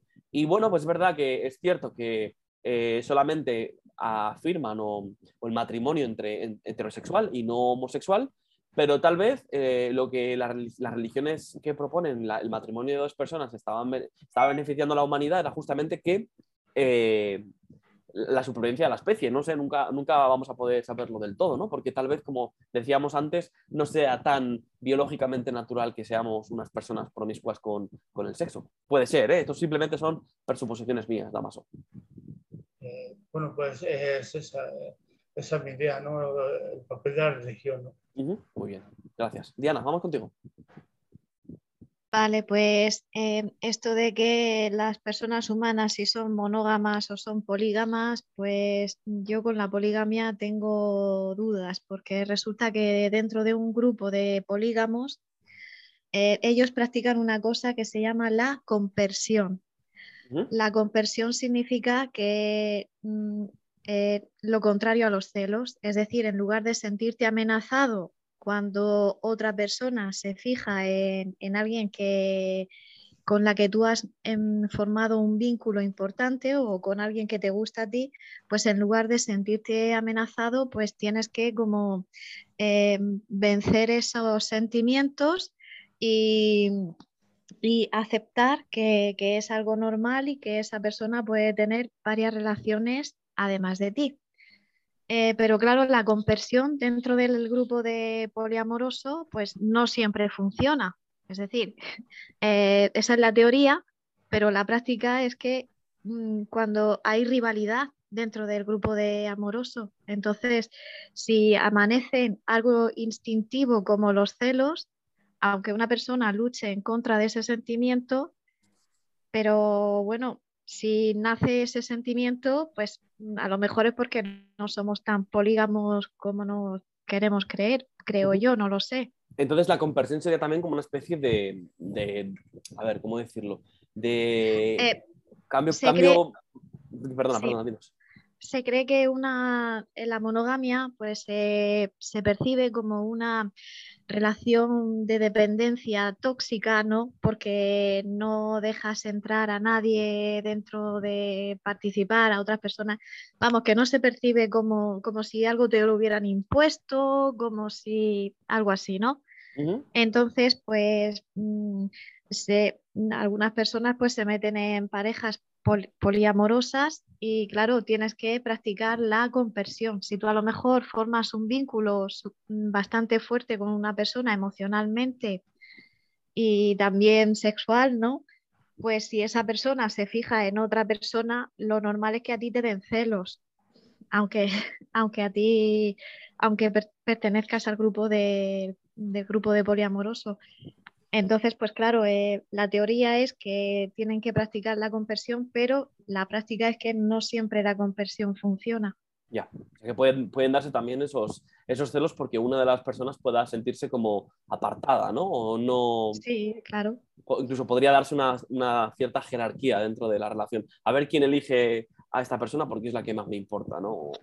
Claro, es que hay algunas relaciones que son así, es decir, es una relación principal y cada miembro pues tiene relaciones secundarias, pero siempre hay una principal, hasta que alguien le destrona a, la otra persona, ¿no? Es decir, ahora ya no vas a ser tú la relación principal, la relación que tenga conmigo pues va a ser la principal. Vale. Algo así.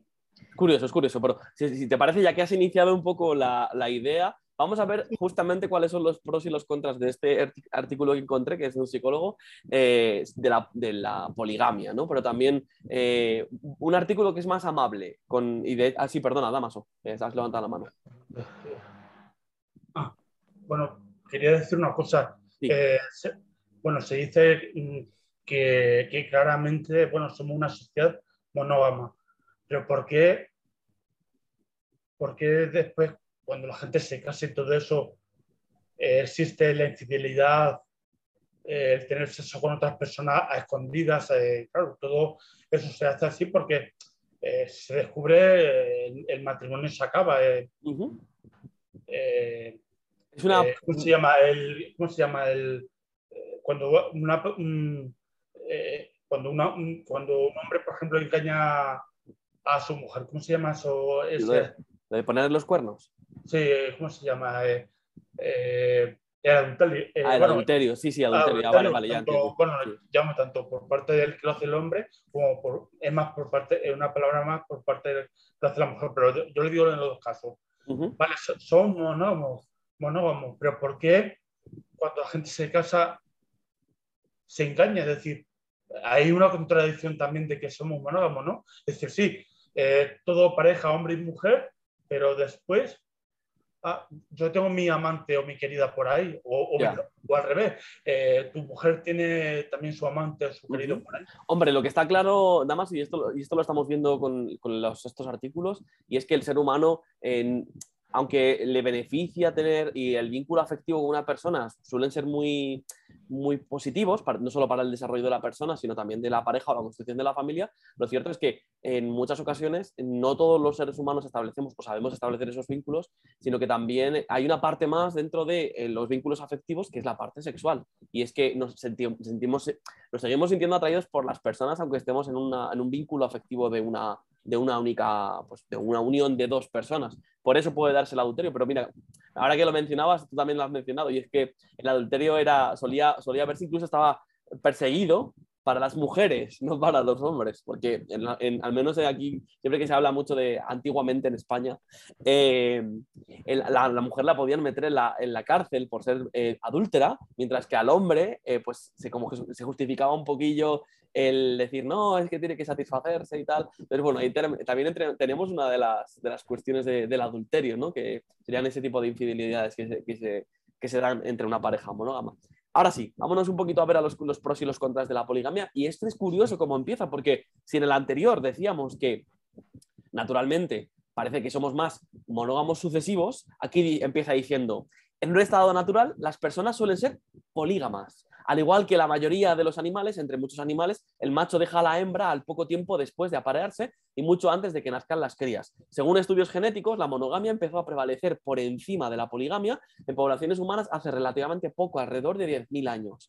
Las uniones monógamas podrían haberse desarrollado en conjunto con la agricultura sedentaria, ayudando a mantener las tierras y propiedades dentro del mismo grupo familiar reducido.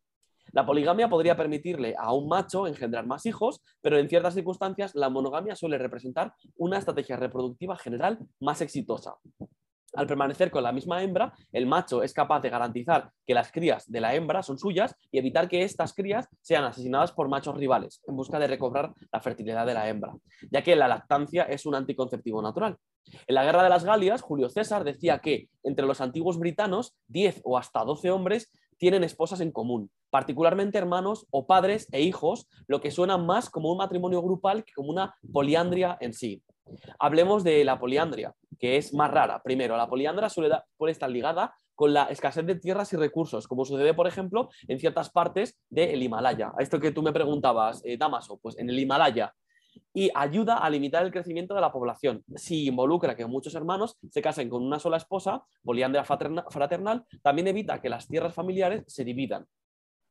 En Europa, esto generalmente se lograba mediante la regla feudal de la primogenitura, el que nace primero, que aún se practica entre la aristocracia británica e implica que el hijo legítimo mayor hereda todas las tierras, o casi todas, de ambos padres. La primogenitura tiene ancestros en la Biblia, siendo eh, la más notoria cuando Esaú le vende sus derechos de nacimiento a su hermano Jacob. Actualmente la mayoría de países que permiten la poligamia, invariablemente en la forma de poliginia, son la mayoría musulmana y con una minoría musulmana considerable. En algunos países, como India, la poligamia solo es legal para musulmanes. En otros, como Rusia y Sudáfrica, es ilegal, eh, pero no se penaliza. Bajo la jurisprudencia marital islámica, eh, un hombre puede tener hasta cuatro esposas siempre cuando las trate a todas equitativamente. Mientras que eh, es cierto que el Islam permite la poliginia, no, la requiere ni impone. El matrimonio solo puede ocurrir con consentimiento mutuo y una futura esposa puede estipular que su pareja no debe tomar una segunda esposa. La monogamia está muy lejos de ser la norma en las sociedades musulmanas, ya que la mayoría de los hombres no pueden mantener a más de una familia y muchos de los que pueden preferirían no hacerlo. Dicho esto, la poliginia sigue siendo muy común en la mayor parte de África Occidental. La poligamia es ilegal y criminalizada en Europa y América, así como en China, Australia y otros países. Aún así, hay muchas instancias de poliginia en Occidente, especialmente dentro de comunidades inmigrantes y ciertos grupos religiosos, como la Iglesia Fundamentalista de Jesucristo de los Santos del Último Día, lo que decíamos los mormones. Entonces, ¿cuáles son los pros y los contras de la poligamia o poliginia? Un hombre eh, que tiene más de una esposa satisface más sus apetitos sexuales, indica un alto estrato social y generalmente se siente más satisfecho consigo mismo. Sus muchos hijos son una fuente de mano de obra y mediante matrimonios arreglados le proporcionan los medios para crear múltiples alianzas políticas, económicas y sociales. La poliginia podrá ser más cara, pero a, a largo plazo perdón, puede hacer que un hombre rico se vuelva todavía más rico. Incluso en las sociedades monógamas, los hombres poderosos suelen establecer relaciones sexuales a largo plazo con mujeres que no son sus esposas, concubinato. Aunque en este caso las parejas de menor importancia y los hijos que nacen de ellas no disfrutan de las mismas protecciones legales que la esposa de los hijos legítimos. En algunos casos, un hombre puede divorciarse para casarse con una mujer mucho más joven, monogamia serial, monopolizando así la vida reproductiva de más de una mujer sin sufrir el estigma social de la poligamia. La poliginia podría incluso beneficiar a las mujeres involucradas que pueden llegar a disfrutar de la compañía de la otra y compartir sus cargas de cuidar la casa y los niños. Las esposas más jóvenes pueden incrementar el estatus y posición de las primeras esposas, mientras que al mismo tiempo les quitan responsabilidades. En tiempos de guerra, con un alto nivel de mortalidad, la ausencia de los hombres eh, y la ausencia de los hombres, la poliginia apoya el crecimiento de la población al garantizar que cada hembra puede encontrar pareja. Pero por supuesto, eh, la poliginia tiene sus desventajas, especialmente cuando se percibe a través de la lente occidental. Lo más importante, la poliginia permite y perpetúa la inquietud, la, inequidad del género, eh, poniendo a las, coesposas oficialmente por debajo de su esposo. Las mujeres en uniones poligínicas tienden a casarse a edades más tempranas, entrando en un ambiente que por naturaleza incita a celos, competencia, conflicto, con instancias en las que eh, una coesposa envenena a las crías de la otra eh, buscando mejorar las posibilidades de las suyas. Aunque el esposo en principio debería tratar a todas sus coesposas de manera equitativa, en la práctica es casi inevitable que favorezca a una por encima de las demás, probablemente a la más joven y la más reciente. Y aquí este es el fragmento que había elegido para seguir hablando de este tema. ¿Qué os parece? Evidentemente, claro, desde nuestra lente eh, se crea nos está dando un pequeño prisma de cómo es una sociedad a nivel incluso mucho menos moderno del como podríamos concebir hoy, porque es verdad que, por ejemplo, imaginaos que si entráramos en guerra, pues a día de hoy no se ve tan mal, por ejemplo, que vayan hombres y mujeres a la guerra, o el servicio militar está, perdón, el servicio militar, el, poder ser militar lo pueden hacer tanto hombres como mujeres. Entonces, tal vez eh, esto que podríamos pensar es, ¿qué, ¿qué, ocurriría si entráramos en guerra ahora mismo? Eh, ¿podríamos garantizar la supervivencia de, la población?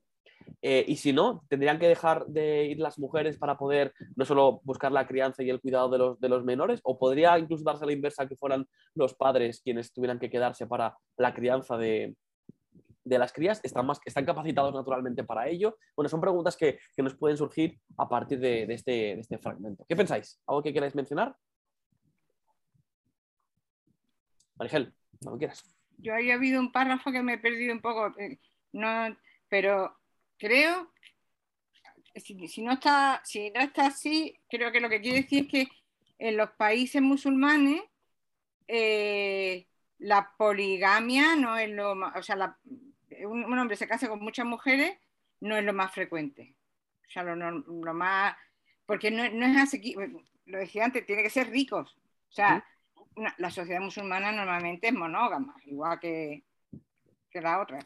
Pero mm, mm, es que para, mm, lo dicen ellos, eh, le decimos muchas veces, anda, que tú te puedes casar con varias, eh, como aquí convivimos con musulmanes, le decimos que tú te puedes casar con y siempre dice, sí, hombre, me cuesta trabajo tener una, voy a tener dos o tres.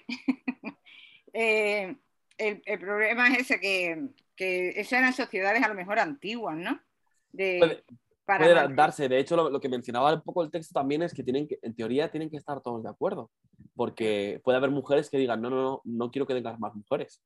Ah, eh, pero bueno, también es verdad que dentro de las relaciones, esto es todo teoría, y dentro de las relaciones puede haber cada supuesto de que el hombre diga, pues lo voy a, la voy a tener igual, eh, sin embargo, dentro, a nivel religioso, está obligado a cuidar por igual a todas.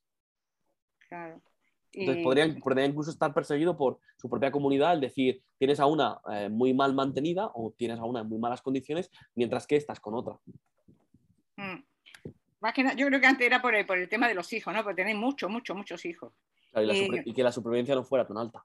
Pero yo creo que, que no, que no, que de el, la poli... ¿Cómo es? Cuando uno, es muchas mujeres, poli, poliginia, poliginia. Y poliandria, cuando son más Poliginia ya está desequilibrado desde el principio. El que tiene el poder es el hombre. Y aunque la ley diga que tiene que tratarle igual, que va, que va, digo yo. Yo, creo que no. Yo creo que no. Yo creo que mm, mira lo que dice también al final, a lo mejor la más joven, porque es más, o sea, la última porque es más joven, aunque la, aunque la que lleve la voz cantante sea la primera, al final no. Hay, ¿cómo, cómo era eso? Lo del gineceo, ¿no? sí. Cuando la España islámica no vea nadie lucha en el gineceo, madre mía, sabe quién era el sultán. Ahí se queda, ahí se queda. Ahí se queda. Vamos con Sonia, cuando quiera, Sonia.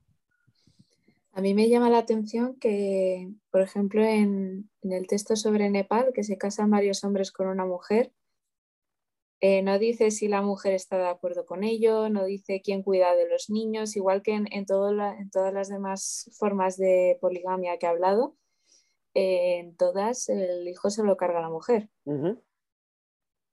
Y que a lo mejor en Nepal mm, son cuatro hombres los que se casan con la misma mujer, pero nadie le no indica que ella tenga que estar de acuerdo. Sí, eso podría, y, y nada de esto tampoco habla del poliamor porque lo mismo, el hombre se casa con varias mujeres, pero ellas pueden llevarse a matar entre ellas, no tienen por qué quererse. Claro, sí, sí, sí. Habla, de, lo, positivo también. sí, de poligamia, pero no de poliamor y todas desde el punto machista. Sí, sí, sí, sí. Incluso te diría más que intenta pues, de una manera eh, biologicista de justificarlo. No es que puede, pueden sobrevivir mejor. Puede ser que sí o puede ser que no. O puede ser perfectamente que no. Pero bueno, son cosas, son preguntas que nos pueden surgir una vez que, lo leemos, ¿no? Al menos. Diana.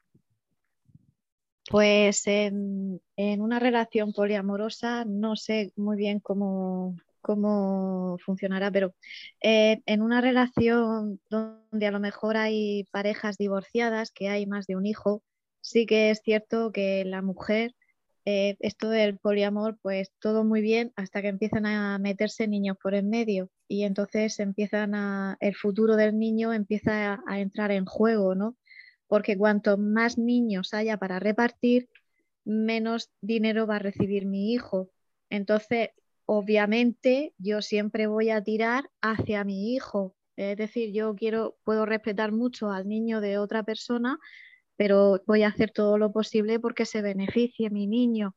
Por eso eso que haya dicho al final en el texto que dice que ha habido mujeres que pueden envenenar los niños de otra mujer, eh, hoy en día a lo mejor no creo que se llegue a tanto pero desde luego si se puede hacer alguna cosa legal para perjudicar al niño de otra persona, yo creo que, las mujeres mm, no lo sé, pero sí que tendemos un poquito a eso. Es decir, es que si hay demasiados niños para repartir y el hombre tampoco es que sea millonario, pues claro, voy a hacer todo lo posible porque se beneficie mi, mi gen, mi, Sí, tu, progenie, vaya. Progenia, sí. La, cosa es que al final, aunque tengamos una segunda naturaleza eh, cultural, no dejamos de ser animales que una vez que tenemos, que tenemos crías, queremos que nuestras crías sobrevivan. Y si tenemos que hacer cualquier cosa para que sobrevivan, lo podemos hacer. O sea, quiero decir que no, no digo que, que, esto se vaya a generalizar como que esto pase en todos los lados, pero sí es cierto que muchas personas ven en, sus, en su progenie, ven en ellos como quiero que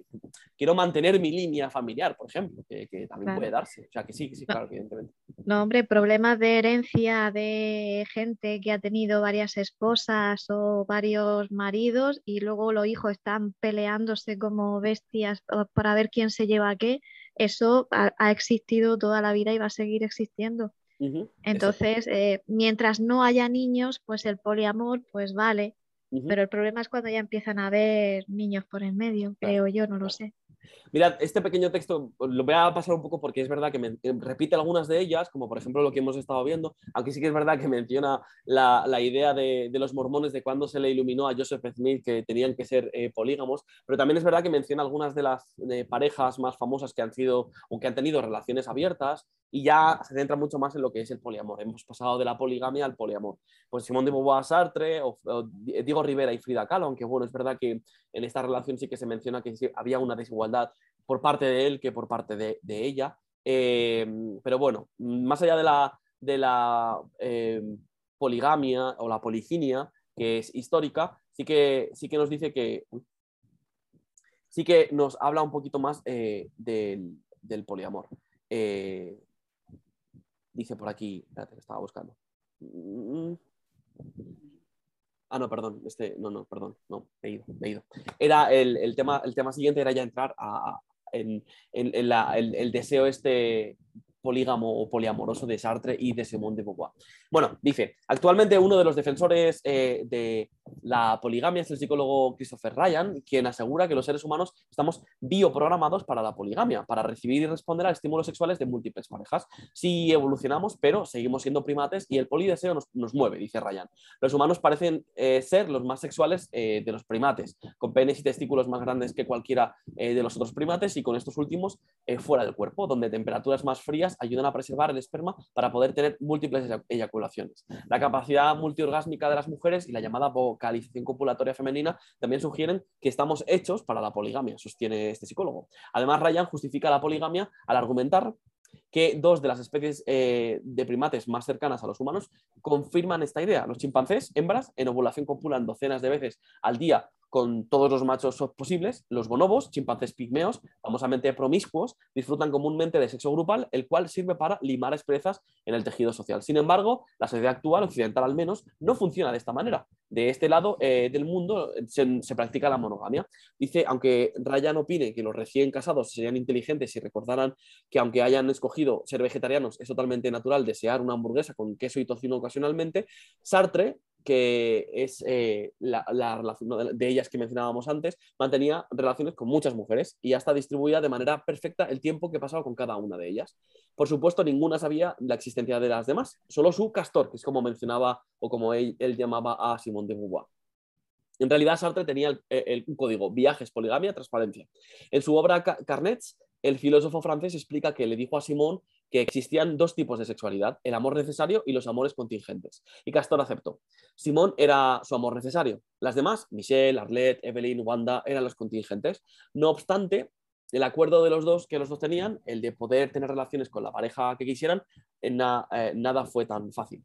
En La ceremonia de los adioses, que es un libro precioso de Simón de Beauvoir que cuenta un poco los últimos años de Sartre y cómo ella le cuidó a él, eh, bueno, aquí menciona también pues, la adicción que tenía al alcohol, a las drogas y a las mujeres. Ella lo menciona así. Aunque esta pareja fue el símbolo de amor libre y liberación sexual en los, años 70 y 60, perdón, 60 y 70, Simone de Beauvoir sí se sintió traicionada por Sartre, y más cuando éste adoptó a Arlette y la convirtió en la heredera universal de los, de los derechos literarios. Madre mía. Sí, somos primates, pero somos primates que no están exentos de sentirse heridos y conflictuados con y por una relación polígama. A diferencia de los chimpancés y los bonobos, tal vez por ello la monogamia es más cómoda. Ryan explica que la sociedad y la cultura, terapeutas, sacerdotes incluidos, han reprimido nuestra energía libidinal. Simón de Beauvoir le confesó a uno de sus amantes, al estadounidense Nelson Algren, que su relación con Jean-Paul Sartre, más que amor, era una amistad íntima bueno, ahí veis también que, que no es oro todo lo que, todo lo que reluce, y menos en la relación de Simone de Beauvoir y eh, de Jean-Paul Sartre, en la cual, pues, otra vez vemos que había cierto desequilibrio eh, de poder, o digamos, no, no, siempre de poder. Incluso, no sé si sabéis que Simone de Beauvoir la llegaron a echar de la facultad en la que estudiaba porque mantuvo una relación con una de, de sus alumnas y aunque, bueno, pues ya no era menor de edad, pero sí que es cierto que pues, generó una, ¿cómo decirlo? Una polémica que casi, bueno, que casi no, que le obligó a ella a abandonar su trabajo.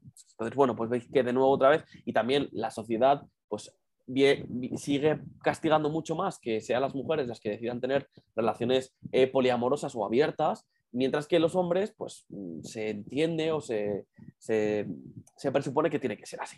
¿Qué pensáis?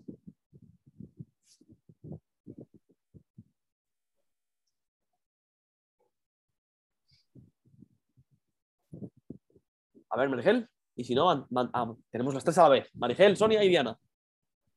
Estás silenciada, Marigel. Acuérdate de, silenciarte.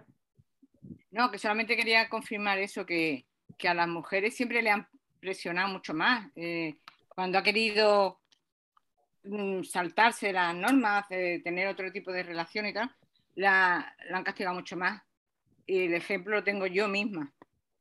Yo cuando terminé mi, cuando terminé mi carrera me metí a profesor no numerario, o sea, yo ayudante de prácticas, y me llamaron, me llamaron al despacho, el director del departamento, para prohibirme que saliera con el alumno que estaba saliendo. Me puse a salir con un chico con el cual me llevaba una diferencia de un año de edad, un año. El alumno estaba ya terminando y, yo acababa de, de, empezar ese año la... Y me llevaba un año, pero como era un alumno, un poco más me echan. Curioso, y me presionaron, me presionaron. No, vamos, no lo, dejé, no lo dejé porque me presionaron, lo dejé porque se acabó, pero porque me presionaron, vamos. Y eso, a, mí, o sea, mm, estamos hablando del año 70. Sí, señor. Lo que dice ahí es cierto. A ver, Marigel, vamos con Sonia. Yo no me ha pasado nada de eso. Sí que en, la en, la universidad un profesor con alumnas y que nunca pasó nada, pero con al revés nunca he oído nada, la verdad. Lo que sí me, me ha llamado la atención es que Simón dijera que, que más que un amor era una amistad íntima, lo que te llega a pensar, hasta qué punto un amigo puede ser solo un amigo o un amante puede ser solo un amante. Porque entonces a lo mejor no era realmente una relación poliamorosa lo que tenían. Mm, puede, a ver, en aquella época el concepto de poliamor no estaba tan vigente como en nuestra época. Estaba mucho más pues, el amor libre. Y de hecho, la teoría que a día de hoy existen también conceptos como la anarquía relacional. Y es que total libertad para, para, mantener vínculos como se quiera. Pero claro, el problema es que al final los seres humanos también tenemos un componente egoísta. Y aquí se ve claramente entre Sartre y Simone de Beauvoir. Tal vez Simone de Beauvoir sí quería una relación abierta, de alguna manera, sin embargo, eh, Sartre pues aprovechaba pues no solamente su situación de poder y además en Occidente el de ser hombre y poder tener relaciones contingentes, como la llama, sino que, pues, que en este caso al final pues eh, uno de los dos acaba saliendo perdiendo, o sea, acaba perdiendo, vaya. Y que ella llega a concebirlo como una amistad íntima, bueno, mm, sí, puede ser, pero como al final, de, como fue Simón de Beauvoir quien estuvo cuidando los últimos días del argelino, el filósofo argelino, pues al final puede parecer que, no sé, pues como pasa en las relaciones de las personas que son más mayores, ¿no? Que ya no hay esa energía sexual ni tampoco ese amor que, que te sale por las, por las venas, ¿no? Sino que hay mucho más una especie de cordialidad o de, o de, de amistad íntima con la cual has compartido, no sé, puede ser, ¿eh? Esto es simplemente pura hipótesis. Pues vamos con Diana. Yo creo que sí que tenían una relación, solo que era una relación de sumisión, yo creo, porque es, decir, eh, sí, eh, eh, Sartre la veía pues más bien como una sirviente y, ella pues siempre estaba entregando más de lo que recibía y que de hecho al final del todo se vio que era así. Es decir, no era una relación de igual a igual, sino que era una relación pues de sumisión, que también se puede dar hoy en día en, las parejas. Y, bueno, iba a decir algo, pero se me ha ido de la cabeza. No pasa nada, no pasa nada. No, no, al contrario. Lo único que a, mí, me hace pensar esto, el qué hubiera pasado si hubiera sido eh, Sartre quien tuviera que que haberse hecho cargo de Beauvoir los últimos días de su vida. No se hubiera hecho cargo. Bueno, pero claro, al final es un poco un, pequeño ejercicio y juego mental, decir, ¿realmente la hubiera cuidado o la habría, la habría abandonado por, por, por, ejemplo, a la que le dio sus, eh, su de, de, textos? ¿Quién sabe, no? Es que ahí está ciertamente lo que nos hace seguir fantaseando con este tema. Sí, bueno, yo creo que Em, eh, precisamente por haber sido quizá demasiado complaciente o haber sido demasiado buena, pues quizá por eso Sartre la vio como, más que como una pareja, pues como una especie de, sirviente. Quizá fue por eso. Puede ser. Pero yo creo que sí que tenían relaciones. Claro, no, y de hecho una relación abierta la tenían porque podían mantener y con acuerdo mutuo, pero fíjate que, bueno, y hablan de transparencia y demás, pero fíjate cómo al final eh, acaba todo. Sea como sea, dejadme que termine porque ya nos estamos pasando un minutillo de, la hora, eh, que termine con, voy a leer un fragmento no entero porque, pero bueno, el texto está, está ahí y también lo podréis, el, libro es muy fácil de conseguir, que ya lo ha conseguido Marigel, aún así, si tenéis curiosidad, yo os invito a que le echéis un ojo al de, al de Ética Promiscua. Eh, dice las, las autoras de este libro, creemos que la libertad sexual nos ayuda a ver nuestras vidas como realmente son, con la honestidad para autopercibirse nítidamente y la fluidez para dejarnos avanzar según cambian nuestras necesidades, como un yo que cambia y evoluciona con parejas que cambian y evolucionan en el mundo que cambia y evoluciona. Nosotras vemos la promiscuidad ética llevándonos, eh, llevándonos hacia un mundo en el que reconocemos y respetamos los límites de cada individuo más de lo que respetamos cualquier conjunto de reglas preconcebidas sobre cuáles deben ser nuestros límites. Y al expandir nuestra vida sexual, preveemos la evolución de una sexualidad avanzada, en la que podemos llegar a ser más naturales y más humanos. El sexo realmente es la expresión física de un montón de cosas que no existen físicamente. Amor, alegría, emociones profundas, una cercanía intensa, conexión profunda, consciencia espiritual, sentimientos increíblemente agradables. a veces incluso un éxtasis trascendente. En nuestra utopía, el intelecto no es una trampa en la que nos bloqueamos, sino una herramienta valiosa que usamos para descubrir y llegar a todas las partes de nuestro ser y darle forma a nuestra experiencia. Liberarnos nuestro yo natural al abrir nuestro intelecto a la conciencia sensual de nuestros cuerpos y cuando ya no nos atascamos en, en nuestro intelecto, nos vemos algo más espirituales. Nos hacemos personas intuitivas que experimentan el placer de vivir por el simple hecho de experimentarlo en comunión con nuestros yo con otras personas y más allá. Nuestra fantasía sexual favorita, la abundancia. Nosotras queremos que todo el mundo sea libre para expresar amor de todas las maneras posibles. Queremos crear un mundo en el que haya abundancia de lo que todo el mundo necesita. Comunidad, conexión, tacto, sexo y amor. Queremos que nuestra prole se críe en un clan familiar, en un pueblo conectado dentro de una alineación urbana, donde haya suficientes personas adultas para quererla y quererse mutuamente y por lo tanto amor, atención, crianza de sobra, más que suficiente para funcionar. Queremos un mundo donde las personas enfermas y ancianas sean cuidadas por personas que las quieren, en el que los recursos son compartidos por personas que se cuidan mutuamente. Soñamos con un mundo en el que nadie sea dominado por deseos que no tienen esperanza de satisfacer, en el que nadie sufre vergüenza por sus deseos o vergüenza por sus sueños, en el que eh, nadie sufra por la carencia de sexo. Soñamos en un mundo en el que no se limite a nadie con unas reglas que dictan que debes ser menos que, deben ser menos personas y, menos, y, personas menos sexuales de lo que tienen capacidad de ser. Soñamos con un mundo en el que nadie pueda votar sobre sus elecciones vitales o sobre quién decide, eh, quién decide amar o sobre cómo eliges expresar ese amor, excepto tú y tus amantes. Soñamos con un tiempo y un espacio en el que todo el mundo sea libre para declarar públicamente su amor y por quien sea, amando de la manera que sea. Y estamos deseando que se hagan realidad los sueños de toda la vida. Y es otra manera de entender también la promiscuidad, o al menos como nos invitan a hacer eh, estas dos autoras, dentro de una propuesta de ética promiscua. Y con esto tenemos que zanjar al menos la parte del café filosófico que emitimos, porque vamos a elegir el tema del último café filosófico. Espero que sea bueno, ya veremos. Venga.